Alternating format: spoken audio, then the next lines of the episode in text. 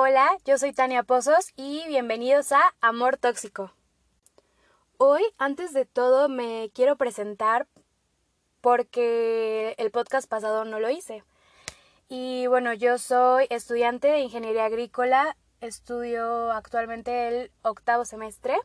Me falta un año, año y medio, con esto del coronavirus tal vez dos años para salir. Em, tengo 22 años y pues me gusta escuchar podcast. Algunos de los podcasts que les recomiendo, el primero en que empecé a escuchar y que me encanta, lo amo, es My Favorite Murder y otro que amo es el de Se regalan dudas. Soy una chica normal. Creo que los que me conocen podrían decir que soy centrada. Y bueno, esto lo digo en específico porque, pues así como muchos, yo también he perdido la cabeza por alguien, entonces no se preocupen, a todos nos pasa. Supongo que me van a ir conociendo un poquito más durante los próximos episodios, así que vamos con el tema de hoy. Hoy quiero hablarles sobre Carrie Bradshaw y Mr. Big de Sex and the City. La verdad que yo no, no vi la serie, pero amo las películas. Me encanta me encanta verlas. Las cuando estaban en Netflix las ponía hasta para hacer tarea los fines de semana, entonces me las sé súper bien, me encantan. Pero pues hay algunas cositas de las que me gustaría hablar hoy que pues percibí en las películas. El, bueno, en la primera película vemos que Carrie como que se quiere casar porque le meten ahí como la cizaña de que pues había una, una mujer que se había casado. Bueno, no, creo que no se había casado. El punto es que el hombre la dejó y pues no tenía nada y estaban subastando sus joyas.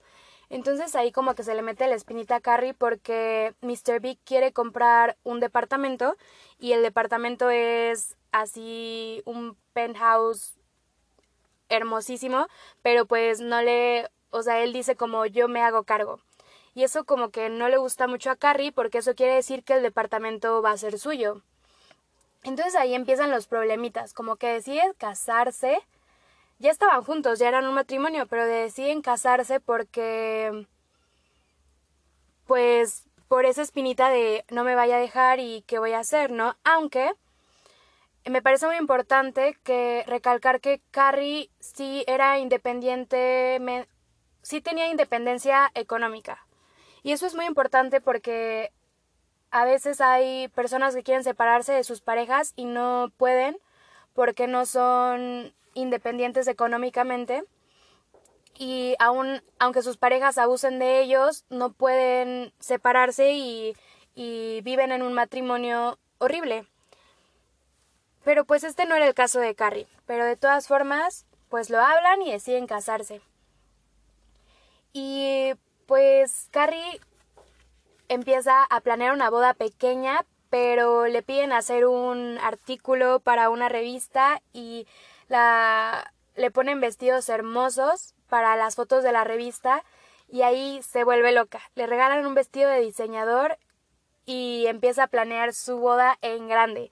Y le entiendo completamente porque creo que los vestidos, sobre todo ella que amaba la moda, y por ejemplo, yo que pues no, no soy así fan, fan de la moda, de todas formas los vestidos pues es algo que me encanta. No, seguramente han escuchado o han visto los programas de Dile que sea el vestido o vestido de novia pues yo soy súper fan. O sea, me sé así los cortes, el que el escote no sé qué. Y por ejemplo, cuando iba a hacer la boda de mi hermana, fuimos a pues a comprar su vestido y yo así como de o sea, ella no tenía idea de de qué estaba pasando. Y yo, estúpida, arruinas mi arruinas mi experiencia. Pero bueno, la verdad es que el vestido que se compró estaba preciosísimo. Pero bueno, entonces entiendo por qué Carrie se volvió loca después de que le dieron el vestido y dijo, quítense ahí les voy, voy a hacer la boda soñada. Pero a Mr. Big esto no le agradaba mucho, o sea, no le agradaba mucho la idea. Y esto lo sabemos porque en un momento ella le dice como ayúdame con no sé qué, que no sé cuánto, y él explota y es así como de, y le habla súper feo y le dice que qué onda con la boda, que ya se salió de control, y a mí esa parte me molesta porque creo que él no debía haber explotado de esa forma, creo que debería de comprender a Carrie y su deseo de, de hacer una boda en grande, porque aparte, eh, pues como que ya había rebasado la edad del matrimonio, este, según los estándares, ¿no? O sea, ya tenía como, creo 40. Y pues para todos era como, wow, la última soltera, ¿no? Que esto se me hace muy mal, pero bueno, el punto es que creo que debería de, pues, entenderlo un poco más. Y con esto vamos a que la comunicación lo es todo en una pareja. Él debía dicho, debía haberle dicho así como de, con las palabras correctas, eso es muy importante, así como amor, baby, princesa, la verdad es que no me siento cómodo con una boda tan grande. Preferiría que fuera algo más pequeño, si quieres, si agrandamos un poco más la boda, pero pues no tanto. Porque para esto este era el tercer matrimonio de Mr. Big y como que se le hacía así como que pues le daba un poco de penita. Entonces vamos viendo que a Mr. Big como que no le gusta mucho la idea, pero no dice nada. Y pues como que a todos nos toma de sorpresa que una noche antes de la boda, él le llama a Carrie y le dice, ¿sabes qué? Eh, me siento muy raro, no sé qué, y ella como que trata de calmarlo, pero ella ya sabía que había algo, que algo andaba mal. La había cortado muchas veces en el pasado, entonces ella ya sabía que algo andaba mal. Por su tono de voz, las palabras que utilizó, veto a saber porque ella lo conocía. Y creo que esto, con esto nos podemos identificar a las personas que nos ha cortado alguien, o sea, la misma persona nos ha cortado más de una vez. Sabemos cuando está usando ese tono de voz, esas palabras, que ya la cosa se fue al carajo. Entonces creo que Carrie ya sabía, pero pues no, o sea, no quería aceptarlo, nadie nunca quiere aceptarlo, y menos pues la noche antes de tu boda. Entonces pues ya Carrie llega a, a la biblioteca donde va a ser pues eh, la boda y recibe una llamada de Mr. Big y le dice no puedo hacer esto, no puedo hacer esto, no puedo hacer esto y casi casi adiós. Entonces pues obviamente Carrie se desmorona y aquí podemos ver una, una escena súper icónica de la que hablo mucho con una amiga, que es cuando Mr. Big y Carrie, bueno, se encuentran los carros, ellos se bajan y ella le pega con el ramo de rosas blancas y salen volando los pétalos y la amiga le dice no y hay muchísimo drama y a todas nos rompe el corazón. Bueno, esa escena. y aquí todos vemos que la deja plantada y que es un maldito y todos nos enojamos con él. Pero pues la vida sigue y sus amigas se la llevan a México, a la que iba a ser su luna de miel. Como para no perder ese dinero, pues se van todas. Y podemos ver a Carrie totalmente destrozada. No quería comer, dormía todo el día y también, o sea, yo aquí con esta escena me identifico muchísimo porque yo cuando me pongo triste no me pasa la comida. Una vez no comí como 15 días, se los juro, no les estoy mintiendo, no comí como 15 días. No es nada sano, no lo hagan, coman y lo que hace su amiga, por ejemplo, es darle de comer en la boca. Y aquí pues un aplauso para, para todas las amigas, para mis amigas que están ahí cuando el mundo se te viene abajo. Y pues bueno, de ahí pues como ya lo dije, la vida sigue, ella se recupera y pues sí, trata de, levantar como sus pedacitos em, y contrata a alguien que le ayuda y todo el rollo y al final eh, Mr. Big le manda un montón de cartas súper románticas que pues no eran de él, eran como personajes históricos, pero pues súper romántico y vuelven, terminan juntos y se casan. Se casan en el registro civil, casual, y tienen una comida en un restaurante con todos sus amigos, como sus amigos cercanos. Y pues al final era algo que los dos disfrutaron mucho y todo el drama para nada, ¿no? Pero justo por eso creo que la comunicación es súper importante.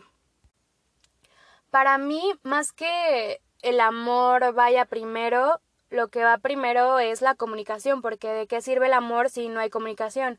Si no puedes comunicar que amas a alguien, pues la otra persona no va a saber que, que la amas. Y aquí me recuerda mucho una canción de una película de Disney que se llama, creo que se llama Giselle, y va más o menos así. ¿Cómo sabrá que la amas si no le muestras cariño? ¿Cómo sabrá que la? Y pues es totalmente cierto. Igual aquí entran como los, los lenguajes del amor, pero creo que eh, expresar amor con acciones y con palabras es súper importante. También uno tiene que conocer a su pareja y saber qué es lo que funciona en la pareja, pero pues siempre ceder, ¿no? No, obviamente, pues no ceder todo lo que eres, pero sí, bueno, a mí no me gusta tanto decirle que que, que la amo, así con esas palabras, pero pues si a ella le gusta, le digo te amo de vez en cuando y pues del día al día demostrarle que la amas con pequeños detalles, con pequeñas acciones. Igual para tener una buena comunicación siempre hay que usar las palabras correctas, el tono correcto y tratar de no hacer las cosas por mensaje porque pues en un mensaje no puedes saber o sea, no puedes ver las expresiones de la persona, el tono de voz, no sabes pues nada y pues en persona siempre da un contexto diferente, claro. Y pues, amores, mi consejo es, si te gusta, dile que te gusta. Si la amas, dile que la amas. Si no te gusta algo en la relación, dilo en el momento adecuado, en el momento porque pues si no después se te va acumulando, se te acumula, se te acumula y explotas y haces cosas de las que después te, te arrepientes. Pero es muy importante que si algo te molesta en el momento y estás sumamente enojado, es mejor no decir ahí tal cual las cosas porque puedes estar diciendo las cosas de una forma que no.